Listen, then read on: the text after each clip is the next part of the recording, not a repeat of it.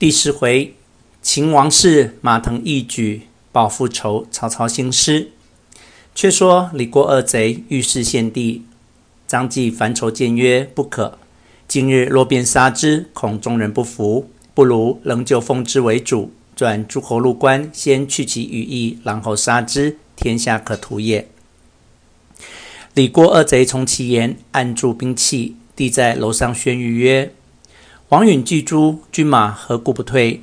李傕郭汜曰：“臣等有功王室，未蒙赐爵，故不敢退军。”帝曰：“卿欲封何爵？”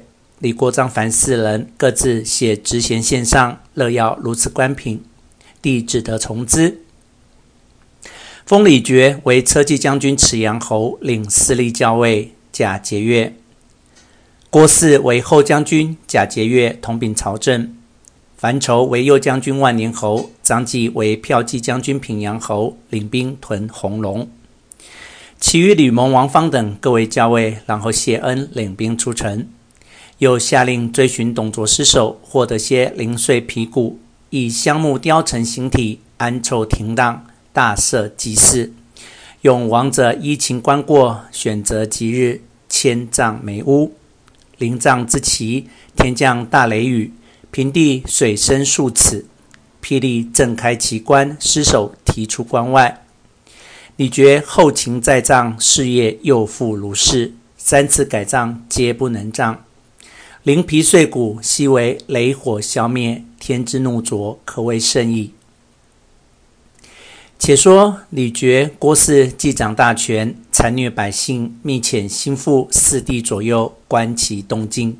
献帝此时举动惊急，朝廷官员并有二贼升降，因采人望，特宣朱眷入朝，封为太仆，统领朝政。一日，人报西凉太守马腾、应州刺史韩遂二将引军二十余万杀奔长安来，声言讨贼。原来二将先曾使人入长安，结连侍中马宇、谏议大夫种绍。左中郎将刘范三人为内应，共谋贼党。三人密奏献帝，封马腾为征西将军，韩遂为镇西将军，各受密诏，并力讨贼。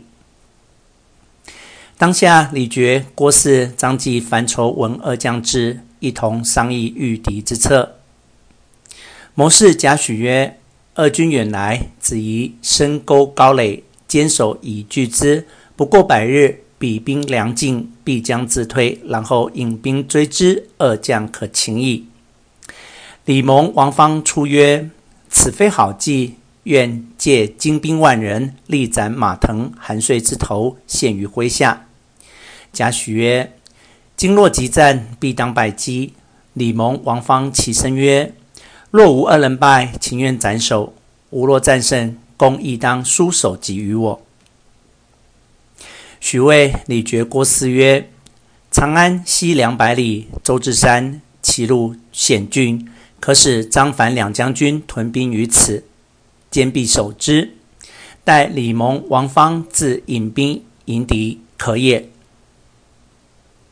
李傕、郭汜从其言，点一万五千人马与李蒙、王方二人欣喜而去，离长安两百八十里下寨。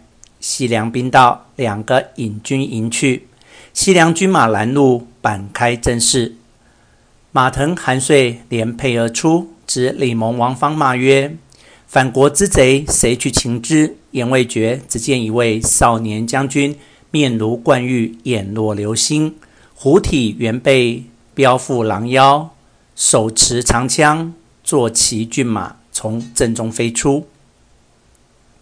原来那将即马腾之子马超，字孟起，年方十七岁，英勇无敌。王方欺他年幼，跃马迎战，战不到数合，早被马超一枪刺于马下。马超勒马便回。李蒙见王方刺死，骑马从马超背后赶来，超只作不知。马腾在正门下大叫曰：“背后有人追赶！”声犹未绝，只见马超已将李蒙擒在马上。原来马超明知李蒙追赶，却故意恶言，等他马近，举枪刺来，操将身一闪，李蒙缩个空，两马相并，被马超轻舒猿背，生擒过去。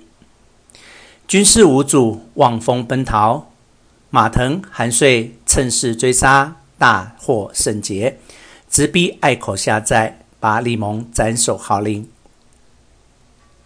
李傕、郭汜听知李蒙、王方皆被马超杀了，方信贾诩有先见之明，重用奇计，指李会谨守关防，由他搦战，并不出营。果然，西凉军未及两月，粮草俱乏，商议回军。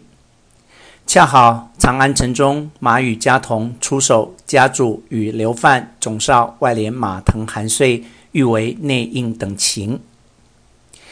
李傕、郭汜大怒，尽收三家老小良贱，斩于市，把三颗首级执来门前号令。马腾、韩遂见军粮已尽，内应又懈，只得拔寨退军。